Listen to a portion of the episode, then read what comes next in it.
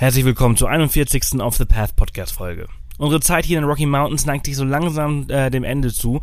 Es ist unglaublich, was wir hier jeden Tag erlebt haben. Wir waren Canyoning, wir waren viel wandern und die letzten paar Tage sind wir auf dem äh, Athabasca River mit einem Kanu gepaddelt und haben auf einer einsamen Insel geschlafen, mitten im Nationalpark, mit Lagerfeuer, Zelten, Grillen und so weiter.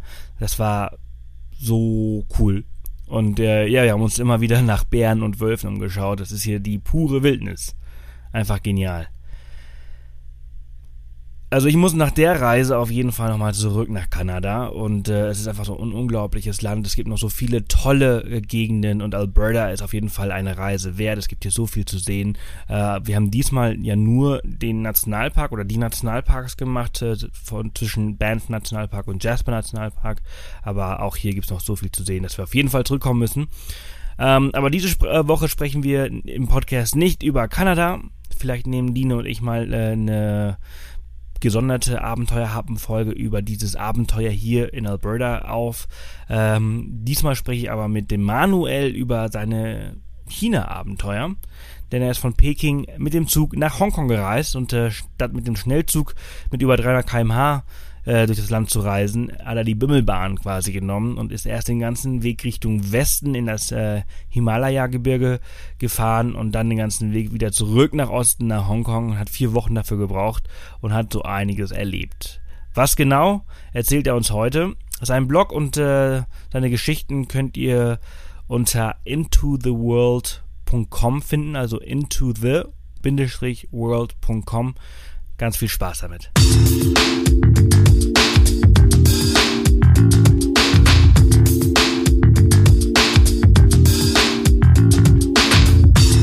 Willkommen zum Off the Path Podcast. Auf Off the Path bekommst du jede Woche praktische Reisetipps und Inspiration für dein nächstes Abenteuer. Und hier ist er, dein Travel Buddy und Abenteuer Junkie, Sebastian Canaves. So, herzlich willkommen zu einer neuen Off the Path Podcast Folge. Heute sprechen wir über China. Und ich habe den Manuel zu Gast, der sitzt nämlich gerade in Thailand auf Koh Chang und äh, ist vor kurzem ähm, von Peking nach Hongkong mit dem Zug gereist und äh, ja, wird uns heute mal ein bisschen erzählen, wie das so war, was er so erlebt hat, was, worauf man achten sollte, wenn man es nachmachen möchte. Er hat bestimmt viel gelernt und äh, ja, ich bin gespannt. Manuel, herzlich willkommen. Hallo, grüß dich. So, du sitzt jetzt gerade äh, richtig, ne, auf Koh Chang. Genau, ich sitze jetzt gerade hier in Thailand, am Bungalow und also auf Koh Chang am Bungalow und schaue schön in den Dschungel rein und ja, freue mich über China ein bisschen zu reden. Sehr schön. Wann warst du dort? Also ich war das erste Mal 2014 dort, also schon vor, vor zwei Jahren und habe das Ganze jetzt für letztes Jahr, also letztes Jahr nochmal für Freunde für mich geplant. Die haben quasi das Ganze nochmal so mitgemacht und sie haben gesagt, es hat sich nichts verändert, es war genau gleich, wie ich das damals erlebt habe. Also es ist immer noch sehr cool und sehr, sehr abenteuerlustig. Also es war sehr abenteuerlich für uns. Sehr cool. Also du bist äh, damals von Peking bis nach Hongkong äh, gereist und das ist ja eigentlich eine Schnellfahrstrecke, ne? Also man kann das Ganze auch in einem Zug schnell durchfahren, ja. aber das hast du nicht gemacht. Äh, wie viele Kilometer hast du damals zurückgelegt?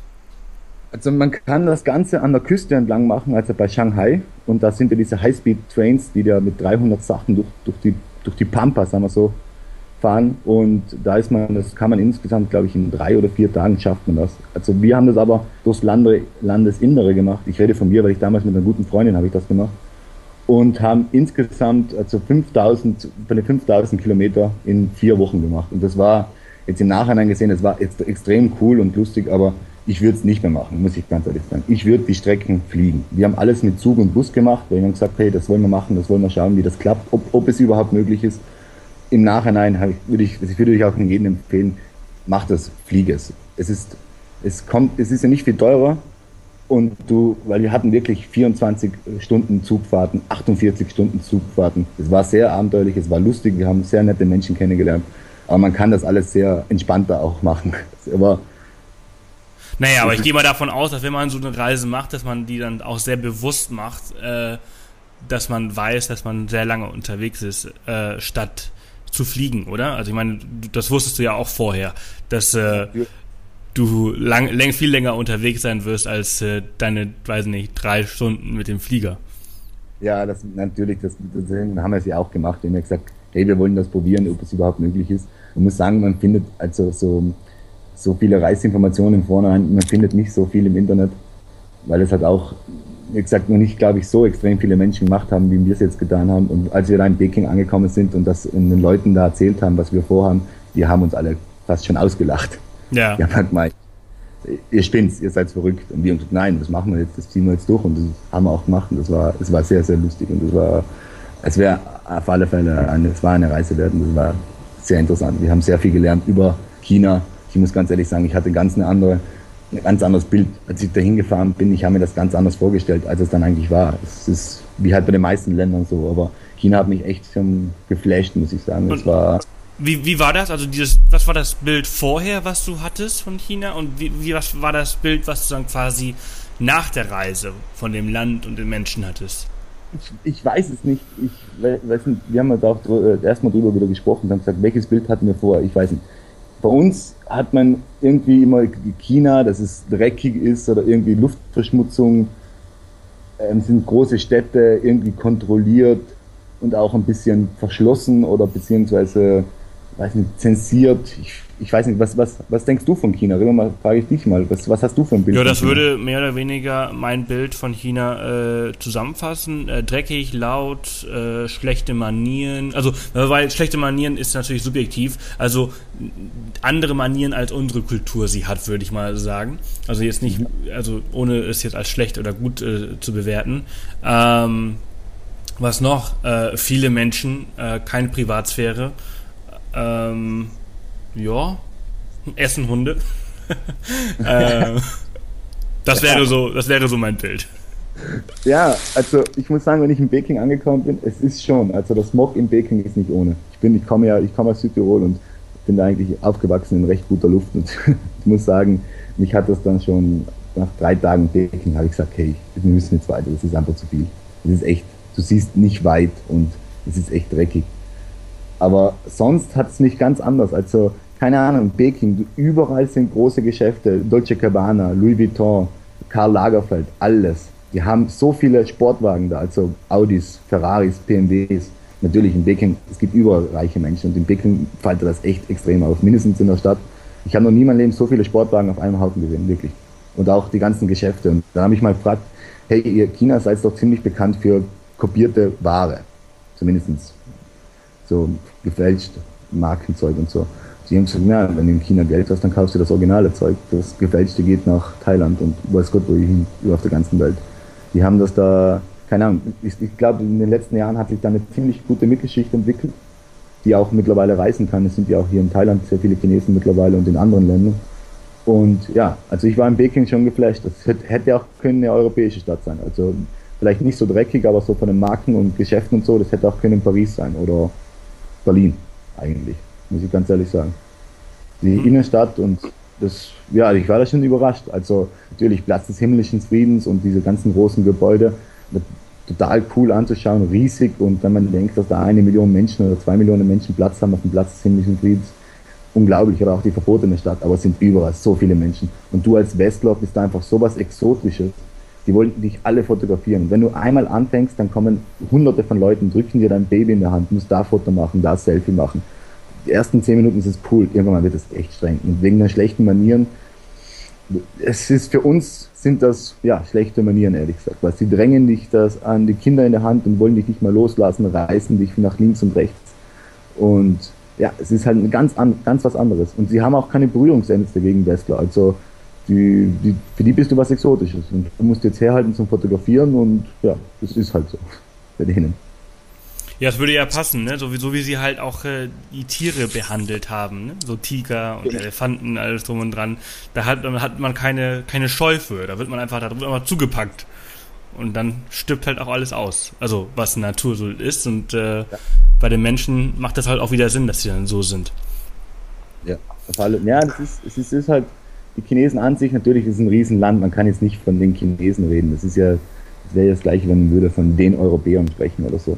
Das, aber sie sind schon, also sie sind sehr nett und freundlich, aber halt auf ihre Art und Weise sind sie schon auch grob. Und im Bus, du musst schon sehen, auch wenn sie im, im Bus einsteigen oder im Zug einsteigen, die backen die Ellenbogen aus, weil sie einfach lernen, du musst hier die Ellenbogen ausbacken und mal Leute zur Seite rempeln, sonst kommst du zu nichts, weil es einfach so viele Menschen sind und das ist, äh, ja, man merkt es auch. auch. Ich habe mit Studenten gesprochen, die haben gesagt, in der Universität, da geht es nicht anders zu. Also die, die sind da schon grob, aber sind trotzdem immer noch, also zu Ausländern, zu uns waren sie sehr, sehr nett und sehr, sehr freundlich.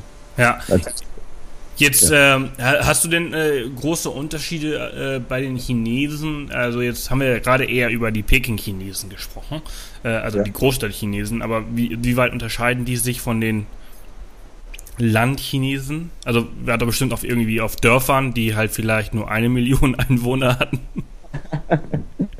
ja, also in Peking, ich weiß nicht, wir waren ja nur auf diesen, also natürlich haben wir uns Peking angeschaut, aber wir waren halt bei diesen Touristen, also Hotspots quasi. Wir haben uns ja die Stadt, die Sehenswürdigkeiten angeschaut. Und da waren sehr, sehr viele große chinesische Reisegruppen, die irgendwo aus China gekommen sind und halt die Hauptstadt, alle zwei Jahre oder so, haben die so ein Programm, fahren die in die Hauptstadt und schauen sich halt die Hauptstadt an. Da bist halt sehr, sehr, bist immer viel in Berührung mit chinesischen Touristen.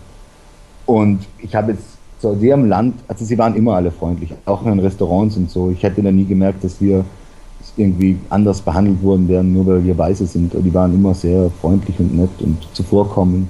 Und halt, das Problem ist halt, es reden ganz, ganz wenig Englisch. Also das ist auch so ein Punkt. Mit Englisch kommt man da echt nicht weit. Man muss sich dann irgendwie zu helfen wissen. Und durch den hast du eigentlich nie so richtigen Kontakt mit Chinesen. Also du so richtig mit, mit Leuten sprechen und sich unterhalten, eher wenig. Wir haben ein paar Studenten kennengelernt in Peking, die haben da auch ganz offen mit uns über deren politisches System geredet und, und was ihnen passt und was nicht passt und was besser geworden ist. Und das war cool. Also da hast du ein bisschen Einblick in deren Kultur auch bekommen. Aber sonst kriegst du eher wenig mit, weil durch den, dass die Sprachbarriere eigentlich so hoch ist und es ist einfach, ja, es ist, es ist nicht so einfach. Die schauen nicht an, wir im Zug saßen und Karten gespielt haben, da hatten wir gleich eine Meute von zehn Leuten um uns herum und haben uns alle angeschaut und haben wollten das Spiel verstehen, auch richtig sprechen mit denen, wie zum Beispiel hier in, in Thailand hast dass man mit Thais mal redest und auch über, keine Ahnung, wenn es nur ein Blödsinn ist, sagen wir es. Aber das hast halt da ja weniger. Weil sie sind schon so, sie sind ein bisschen, ja, so, dich angreifen, mit dir Fotos machen, okay, aber reden, das geht ja nicht. Weil ja. Das, äh, braucht kennst, man, kennst du dieses T-Shirt, was man, äh, es war in, vor ein paar Monaten mal so äh, überall im Internet, wo du halt diese ganzen Zeichen auf dem T-Shirt hast. Hast du das mitbekommen? Ja, ja, ich habe das gesehen und habe das gleich meinem Freund da geschickt und gesagt, hey, das hätten wir in China gebraucht. Genau, genau. Und dieses T-Shirt bräuchte man quasi auf solchen Reisen, wo man quasi nur auf das T-Shirt zeigt und auf das Zeichen Zug oder Toilette oder Essen. Äh, so kann man sich dann quasi dort am besten äh, unterhalten. Du wirst lachen, aber wir hatten einen Sprachführer mit Bildern mit. Also so richtig, das war ein Längerschein, glaube ich, und da war ein Bild drinnen und dass du es nur zeigen kannst. Das ja. Das, ich habe dann nur am Anfang gelacht, weil mein Freund das mitgekauft hat, mein Kollege. Und ich habe gesagt, spinnst du jetzt? Das ist ein Witz, oder? Und ich, du wirst lachen. Das war, das war überlebensnotwendig, weil es sind die einfachsten Sachen. Taxifahrer einsteigen und sagen Airport dann sagt er Yes und fährt zehnmal im Block. Er würde nie sagen, dass er nicht weiß, was Airport ist. Und dann, ja, das Buch wieder raus und zeigen und dann passt, hat es wieder gepasst. Krass, ja. In den ländlichen Gegenden, das ist echt, weißt ist auch beim Zugfahren zum Beispiel, das Problem ist einfach, die haben, durch den, dass sie Chinesisch schreiben und unsere Schriftzeichen, also die, unsere Schrift gar nicht lesen können. Ja, klar. Und du ja auch nicht, du bist immer auf jemand angewiesen. Wir, wir haben, konnten ja im Zug drinnen, also im Bahnhof nicht mal lesen, welcher unser Zug ist, aber wir haben uns dann einfach angefangen, uns gleich bemerkbar zu machen, also Ticket irgendwo hin und gleich jedem gezeigt und dann kümmert sich sich schon um dich. Dann sitzt du mal nieder und in einer halben Stunde kommt dann wer und sagt, ja, dein Zug, komm mit. Ja, wie viele Züge habt ihr verpasst? Ähm, keinen einzigen, glaube ich. Wow. Wir haben, wir haben uns da sowas von, ja, wir hatten auch, durch den, dass wir nur vier Wochen Zeit hatten, hatten wir einen strikten Plan. Also es war schon sehr ziemlich geplant alles zusammen, weil, wie gesagt, 5000 Kilometer ganz rüber im Westen an die, an die tibetische Grenze wir auch fast. Äh, das, ja, das war schon ähm, gut geplant, muss man sagen. Das haben wir, und du musst ja auch, zum Beispiel, wenn du, wenn du ein Visa willst für China, da musst du vorher alle Buchungen, alle, alle Hotels musst du vorher gebucht haben. Die musst du im, im Visa-Antrag müssen die beigelegt werden. Und dann bei bei der Botschaft muss das abgegeben werden. Natürlich, der Trick ist, du kannst alles bei Booking.com buchen und kannst danach ja theoretisch, sobald du dann Visa hast, gratis stornieren wieder. Dann bist, kannst du ein bisschen individuell reisen. Mhm. wir waren echt froh, dass wir die Hotels ein paar schon vorher gebucht haben, weil Wir waren in irgendwelchen, irgendwo in der Pampa in, in Kaffs, da, da war nicht viel. Und Gott sei Dank hat man dann ein Hotel. Ja, also ist es schon dein Tipp. Also man sollte, wenn man so eine Reise macht, die halt schon sehr gut durchplanen und so keinen Raum für Spontanität lassen oder würdest du es anders machen und diesmal vielleicht äh, ja, die ein bisschen mehr Zeit lassen, ein bisschen mehr Spontanität einräumen? Ich, ich, ja, ich meine, du hast schon Zeit für Spontanität. Wenn, es, wenn du, du willst, zwei, drei Tage länger bleiben, dann nimmst halt das, das Hotel für die nächste, für die nächste Ziel, stornierst halt wieder.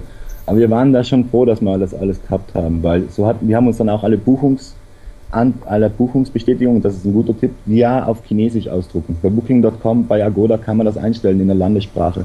Dass man die in Chinesisch ausgedruckt hatten, dass man das mit hatten, da kommen wir immer im Taxifahrer oder im Busfahrer, kommen wir einfach das zeigen und die haben uns da hingebracht. Wenn wir die auf Englisch gehabt hätten oder das wäre halt nicht funktioniert. Die hätten, da wären wir irgendwo gewesen. Die hätten uns irgendwo hingebracht. Das ist echt, man muss das ein bisschen planen. Wenn man da das so durchziehen will, wie wir das gemacht haben, dass man wirklich vom Norden bis zum Runterfahrt, also diese 5000 Kilometer dann machen will mit Zug oder Bus, das sollte dann, man sollte sich da schon Gedanken machen, wo man hin will, weil oft man hat, man hat Fahrten von der längste, was wir gehabt haben, waren 36 Stunden am Stück Zug fahren. Wow. Und Aber das ist auch extrem cool, oder? Ich meine, ich, ich weiß jetzt nicht, wie, ich, ich kann mir jetzt nicht vorstellen, wie die Landschaft dort ist, aber ich stelle mir das schon ziemlich cool vor, so 36 Stunden, auch wenn es lange ist, äh, so durch diese, was ist das, Prärie von China zu, zu reisen und dann immer diese Ausblicke zu haben? Oder ja, klär uns auf, wie war das? Na, das war also die Züge, das muss ich sagen, die Züge sind recht, sind recht gut. Also die, wir haben so Schlafzüge gehabt, da hast drei Betten übereinander, also sechs in einer Kabine.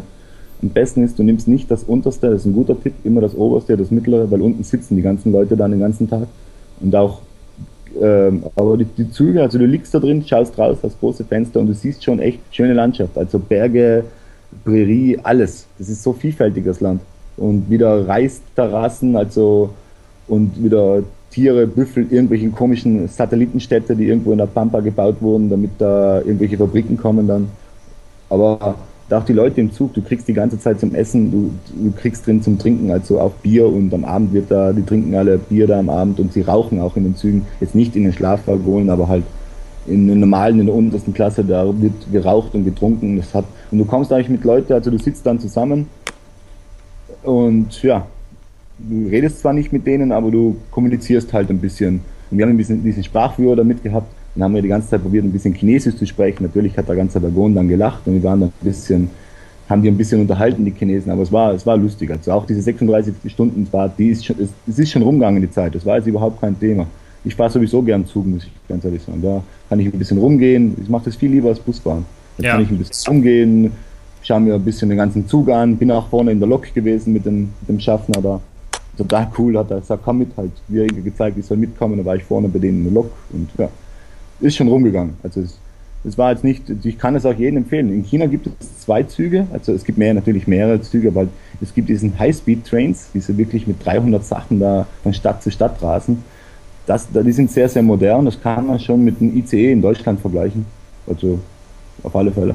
Aber ich habe die unteren Klassen lustiger gefunden. Da waren viel mehr Menschen, da war viel mehr Betrieb und die haben auch Tiere rein, also Kühe und Ziegen und alles mögliche ist da in den Zug reingekommen.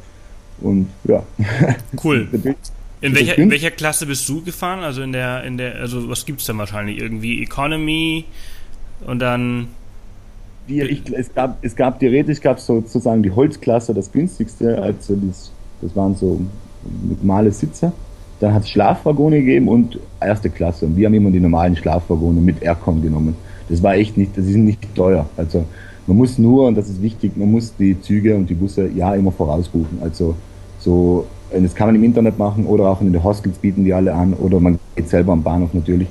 Also so am Abend dahin gehen und sagen, ich möchte gerne am nächsten Tag in der Früh in die nächste Stadt fahren, da können, kann man schon Probleme haben, weil man muss denken, da sind immer so viele Menschen sind da unterwegs, die da reisen und es sind dann einfach viele Menschen. Die Züge sind sehr oft ausgebucht, also die Busse. Wir haben Gott sei Dank immer haben das angewöhnt, gleich vom ersten Tag, wenn wir irgendwo angekommen sind, gleich das nächste Ticket buchen. Okay, also ihr habt das schon so auch gemacht, dass ihr irgendwo angekommen seid und dann den nächsten erst gebucht habt und nicht schon irgendwie alles in Deutschland gebucht habt oder, oder in Europa alles gebucht habt. Das, das wäre das wäre gar nicht, ich glaube, das wäre gar nicht möglich. Ich weiß nicht, vielleicht kann man es mittlerweile auch im Internet irgendwo buchen, aber nein. Wir sind am Bahnhof angekommen und sind, bevor wir aus dem Bahnhof raus sind, gleich zum Schalter gegangen und haben den, auf Chinesisch haben wir alles aufgeschrieben gehabt, haben denen gezeigt, wir wollen dahin. Die haben uns gesagt, wie viel es kostet und das war's. Und die Hotels und habt ihr aber vorher gebucht? Die Hotels haben wir vorher gebucht, weil das muss man machen, weil man beim Visa antragt. Ja. also, ihr, also ihr wusstet schon ungefähr, also von Stadt A zu Stadt B fährt ein Zug, also buchen wir bei Stadt B auf jeden Fall ein Hotel. Genau. So. Okay, und so habt ihr dann quasi eure Strecke äh, so haben wir das zusammen gemacht, ja. Erstellt. Und wie plant man sowas? Wie kommt man auf, also wie, wie habt ihr das geplant? Habt ihr irgendwelche Blogs vorher gelesen? Ich kann mir vorstellen, ein Reiseführer wird es ja jetzt nicht dafür viel geben, oder? Ja, es gibt einen Lonely Planet, einen ziemlich dicken sogar. Und einen ähm, Bender, wie heißt das? Das ist eine deutsche Firma, glaube ich. Bender, kennst du die? Äh, sag, sag, mir jetzt nichts. Weil ich, ich kann dir, ich kann es dir danach dann links Genau, schickst du mir und dann packen wir es in die Show Notes, aber ich, das finde ich immer sehr interessant. Genau, und das sind zwei Reiseführer und wir haben uns einfach geschaut, was man, jeder hat so ungefähr gehabt, was man anschauen möchte, also was man sehen möchte. Und dann haben wir geschaut, wie man es verbinden kann und ja, da sind wir hin. Also ich wollte natürlich, ich wollte Peking sehen auf alle Fälle, dann die Terrakotta-Soldaten wollte ich unbedingt sehen und äh, Wudangshan, das ist da, wo die Shaolin-Mönche sind, das ist auch wunderschön. Und halt ein paar so, wir haben uns dann durch Reiseführer gearbeitet und ich muss, wir haben ziemlich also gut geplant, das so, so, das, so habe ich das vorher noch nicht gehabt, dass ich wirklich schauen muss, wo wir hin waren, weil ich habe ja, ich, ich hatte vorher nicht so wirklich viel Ahnung von China. Ich meine, man kennt halt natürlich die, die Mauer und Hongkong und ein paar Sachen halt. Aber wir haben geschaut, was liegt auf dem Weg, was können wir anschauen. Und das war, es war sehr, sehr gut. Wir haben sehr viele Sachen gesehen, die ich vorher nicht wusste, dass die überhaupt in China gibt. Also es war mehr so ein Landschaftstrip. Wir haben da sehr, sehr viel so landschaftliche Highlights gesehen. Auch diese, diese bekannten Berge, wo sie Avatar gedreht haben damals. Und ja, wir haben uns das so, halt so Gedanken gemacht und dann haben wir geschaut, was möglich ist, was nicht möglich ist. Natürlich alles war nicht möglich, aber wir haben einen guten Kompromiss gefunden, das alles mit Zug und Bus zu verbinden und das anzuschauen. Das hat dann in den vier Wochen, haben wir sehr viel gesehen. Also ich musste, es klingt jetzt zwar blöd, aber nach den vier Wochen haben wir noch kurz Urlaub in Thailand gemacht, weil wir waren nie am Meer in China, sondern immer nur in Städte und da hat es ja nicht viele Orte gegeben, wo du gesagt hast, hey, jetzt chillen wir hier mal ein, zwei Tage und machen mal gar nichts, sondern war schon fahren, anschauen, fahren und wieder anschauen. Also das Visa bekommen wir nur 30 Tage und dann, man muss das schon zügig, also es muss schon vorangehen, damit es so klappt und auch, dass man das individuell, wie wir das quasi gemacht haben, auch funktioniert.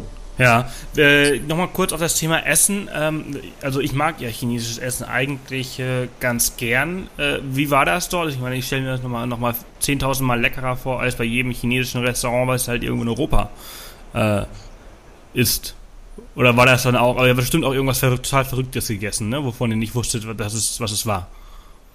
Ich glaube mir, was, ich, glaub mir, ich habe ich hab die halbe Reise nicht gewusst, was ich esse. glaub, glaub mir, nein, echt. Ähm, ich habe immer, ich bin da total überhaupt nicht dazu. Ich esse einfach alles. Ich habe da überhaupt keine Probleme. Beziehungsweise ich will einfach auch nicht alles wissen, was ich esse. Natürlich Hund und so Sachen, das esse ich nicht. Das geht mir einfach. Das will ich nicht haben. Die muss nicht probieren. Aber wir haben uns da einfach meistens am Anfang Restaurants gesucht, die Bilder hatten in deren Speisekarte, damit wir ungefähr wissen, was wir bekommen. Und dann haben wir uns, wenn wir Gerichte gefunden haben, die sehr, sehr lecker waren, dann haben wir uns das aufschreiben lassen und die haben uns dann das gegeben. Und das Essen ist der Hammer. Es ist echt total günstig. Also wie fast überall in Asien, so Streetfood, total geil. Essen ist super, Suppen und Fleisch und Reis und alles. Natürlich, das Lustige war, bei uns in, in Europa sind ja Frühlingsrollen, das meint man immer, das sind das so klassisches chinesisches Essen, das stimmt ja nicht. Ich habe in den vier Wochen keine einzige, keine einzige Frühlingsrolle gegessen, weil sie es einfach nicht gehabt haben. Das, und Frühlingsrolle das, ist auch eher sowas Thailändisches, oder? Äh, vietnamesisch. Vietnamesisch, ja. Ja, Sommer, Sommerrollen, so, ja, ja, genau, ja, ja. Und wir waren dann in Chengdu. Ich meine, kennst du Chengdu? So eine, eine kurze Zwischenfrage. Sagt dir Chengdu? Ja, was? also der Name sagt mir was und ich kann mir darunter was vorstellen, aber ähm, ja, ich wüsste jetzt auch ja. gar nicht ganz genau, wo das ist. ich habe es auch nicht gewusst. Ich, zu uns haben sie gesagt, eine kleine Stadt im Westen. Natürlich ja, aber 20 Millionen klein. 9, 9 Millionen Einwohner und ja. natürlich eine Stadt. Und die haben zu uns gesagt, ja, Chengdu, Chengdu is favorite for three hot things. Und haben ja, was denn? Hot Girls, Hot Weather, Hot Food. und wir, okay, jetzt sind wir da, ähm, ähm, sagen wir Pot, also Hotpot essen gegangen. Das ist da scheinbar noch ziemlich, ziemlich bekannt, das Chengdu mit Hotpot. Das sind alles so, so große Kühlschränke, muss du das vorstellen, da ist das Fleisch roh drin, in einer Spieße, du kriegst dann Hotpot und zahlst einfach pro Spieß, holst dann raus und grillst du das selber. So wie Tisch, ein koreanisches Barbecue, so ähnlich oder so Tischfondue. Und ich habe das gegessen und habe da mal überhaupt keine Probleme mit, mit Schafessen. Aber das war sowas von scharf. Ich musste dann in die Küche reinrennen, die haben mir dann Milch gegeben und Brot, weil ich, ich habe Schluck aufbekommen. Ich habe meinen Zucker. Jetzt ist fertig. Und ich, ich habe schon einiges Scharfes gegessen, aber das, keine Ahnung, das war flüssig und mit Chili, da ist einfach, ja, das war zu viel. Aber das war, das war, das war sehr, sehr gut. Also das Essen ist sehr lecker und das, jeder, der auf so auf ganz viel Verschiedenes steht, da ist in China total gut aufgehoben. Und, und für Leute, die nicht so gern rumprobieren, Reis gibt's immer. Ich meine, das, das kann man immer essen, das gibt's auch immer. Ja, sehr cool.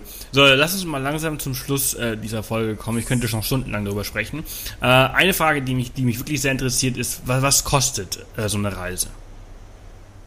Ja, das, das haben wir uns am Anfang, haben uns natürlich auch darüber Gedanken gemacht, ähm, was es kosten wird, weil du findest jetzt nicht so viel. Also es gibt ja, wenn du jetzt, wenn ich jetzt wissen will, was ich im Monat in Thailand ausgebe, dann findest du ja genug Informationen im Internet. Ähm, China, ich muss sagen, also Zugfahren ist günstig, zahlst nicht viel, du zahlst immer den einheimischen Preis natürlich und ähm, Essen und Trinken ist auch günstig. Hotels sind, ähm, kannst auch günstig kriegen. Hostels gibt es überall mittlerweile. Es ist ziemlich beliebt, bei den Chinesen in Hostels zu gehen mit Dorms und so. Ist kein, überhaupt kein Thema. Ähm, teuer sind Nationalparks. Das sind echt schweineteuer. Also da, da hat es mich echt gewundert, weil du zahlst bei einem gewissen äh, Nationalpark zahlst du 50 bis 60 Euro. Okay, wow. Eintritt und und einmal wirklich, da sind wir davor gestanden, dieser Drachensee, ich, ich weiß nicht, ob du das Bild kennst, also die ganz klaren Seen da. Ich, ich schicke da auch noch einen Link, kannst du das anschauen. Das sind, das ganz, sind so Seen im, im Hoch, Hochgebiet auf 2000 Meter, die sind total klar, das ist wirklich den Boden und jeden Fisch. Und da haben wir 60 Euro Eintritt bezahlt und das ist schon eine Ansage für einen Tag. Ja. Also, da haben wir uns schon müssen überlegen, gesagt, hey, 60 Euro, sind zwei Leute, das sind 120 Euro, nur, nur für den Nationalpark. Und natürlich darfst kein Essen mit reinnehmen und nichts, da musst du dann vielleicht noch was essen oder was trinken. Und dann bist da, das sind, ich kann mir, ich verstehe, also die ganzen Chinesen, die das hier mit ihren Familien begeben, das sichert 200, 300 Euro am Tag aus. Und das, das war nicht einer, sondern auch die Mauer, zum Beispiel die chinesische Mauer, da zahlt es schon auch. Ich glaube, so 20 bis 30 Euro zahlt es da schon Eintritt. Also das ist auch Wudang Shan von den Shaolin-Mönchen, die haben auch 40 Euro gewollt. Also das ist nicht günstig. Also Aktivitäten Aber, sind teuer. Ja, Aktivitäten sind echt teuer. Also so Nationalparks. Und es ist halt ganz, ganz viele, ganz viele Nationalparks, wo wir halt waren. Und ja, da gibt es schon Geld das. Ich habe, ich glaube, ich habe, wir haben ziemlich günstige Flüge gehabt. Wir haben so Gabelflüge gebucht. Wir sind von Bangkok nach Hongkong geflogen und von Hongkong dann nach Peking und zurück wieder von Hongkong nach Bangkok. Haben für die Flüge, glaube ich, 600 Euro gezahlt. Das fand ich okay bis nach China. Wir waren dann auch in Thailand noch ein paar, eine Woche. Ich glaube, wir haben für alles zusammen, habe ich 1600 Euro ungefähr gebraucht für vier Wochen. Also 600 Euro Flüge und 1000 Euro nochmal so. Das, es ist, oder nein, 1200, ja. Also man muss, es ist nicht ein günstiges Land, es ist nicht extrem günstig, es ist jetzt auch nicht extrem teuer. Aber man muss schon schauen, was man macht und was man nicht macht. Also so, wenn man nur, ich glaube, wenn, wenn wir die ganzen Nationalparks nicht angeschaut hätten, dann hätten wir uns sicher bei den 300 Euro gespart. Ja, ungefähr, glaube ich, 300. Aber das möchte man ja auch nicht machen, ne? wenn man dann so weit reist, äh, dann da, an, dem, an dem Ende sparen. Nein, überhaupt nicht. Das, das ist Geld, das ist wirklich Geld, das, das, das bereue ich auf keinen Fall. Mein Gott, ich meine. Ja. Natürlich, wenn du da davor stehst und das Geld drüber gibst, dann ja, schluckst halt mal, weil 50 Euro, mit dem mit den 50 Euro kannst halt schon normal einen Tag hier Hotel und Essen und am Abend ein, zwei Bier, kannst du das schon sonst halt leisten.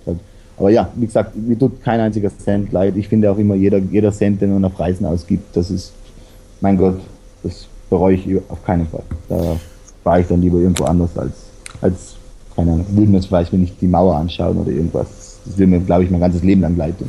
Genau, und damit beenden wir diese Folge, weil das gerade so, weil das hast du gerade so schön gesagt und das ist genau das, warum man eigentlich reist. Äh, und äh, ja, du, Manuel, ich danke dir vielmals äh, für für deinen Input, für deine, für deine Zeit und für diese, ja, dass du alles mit uns geteilt hast. Das hört sich super spannend an. Würde ich jetzt eigentlich auch mal gerne machen. Mach es. Und äh, ja, vielen, vielen Dank, mein Lieber. Ja, gerne. Danke dir. Dann wünsche ich dir noch äh, alles Gute in Thailand. Äh, du führst da jetzt äh, dein Resort weiter auf, auf Koh Chang. Genau. Wir haben als, als Familie führen wir auf Klong Brau, also auf Koh Chang im Osten von Thailand an der Grenze zu Kambodscha.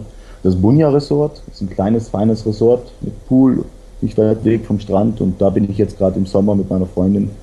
Das machen wir da, ist unser Familienprojekt seit drei Jahren. Das tun wir jetzt und sind da ganz glücklich und bin ganz gern hier und ja. Sehr cool. Verträgt nach China. Also wäre es ja nicht vom. Alle, die äh, äh, diese Reise in China nachmachen wollen, die können ja erstmal bei dir vorbeikommen in Kochang und dann erstmal die Tipps vor Ort abholen und dann von dort aus weiterfliegen, so wie du es quasi gemacht hast. Genau, genau so machen wir das. Sehr cool. Super, herzlichen Dank. Bis bald. Danke, Sebastian. Tschö. Ciao. Das war die 41. Off the Path Podcast Folge. Super spannend, was der Manuel dort alles erlebt hat.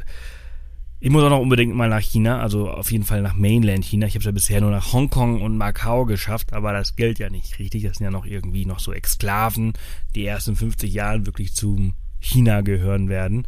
Ähm, wenn ihr mehr zu Manuels Reise erfahren wollt, dann findet ihr alle Links zu dieser Folge in den Show Notes auf www.offthepath.com slash Folge 041. Manuels Blog findet ihr auch in den Show Notes oder ihr besucht ihn direkt unter www.intoThe world.com. Nächste Woche spreche ich mit Miriam über das Kitesurfen auf Reisen. Denn das ganze Equipment ist nicht gerade einfach zu verstauen und zu transportieren und sie hat mit Sicherheit ein paar tolle Tipps für alle die, die es noch lernen wollen. Bis dahin, alles Gute aus Kanada und bis bald. Tschüssi!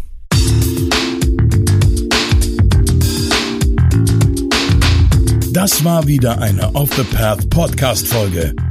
Erzähl auch deinen Freunden von diesem coolen Podcast-Kanal und hinterlasse eine Bewertung auf iTunes. Nächste Woche kommt die nächste spannende Folge. Bis dahin, mach jeden Tag zu deinem Abenteuer.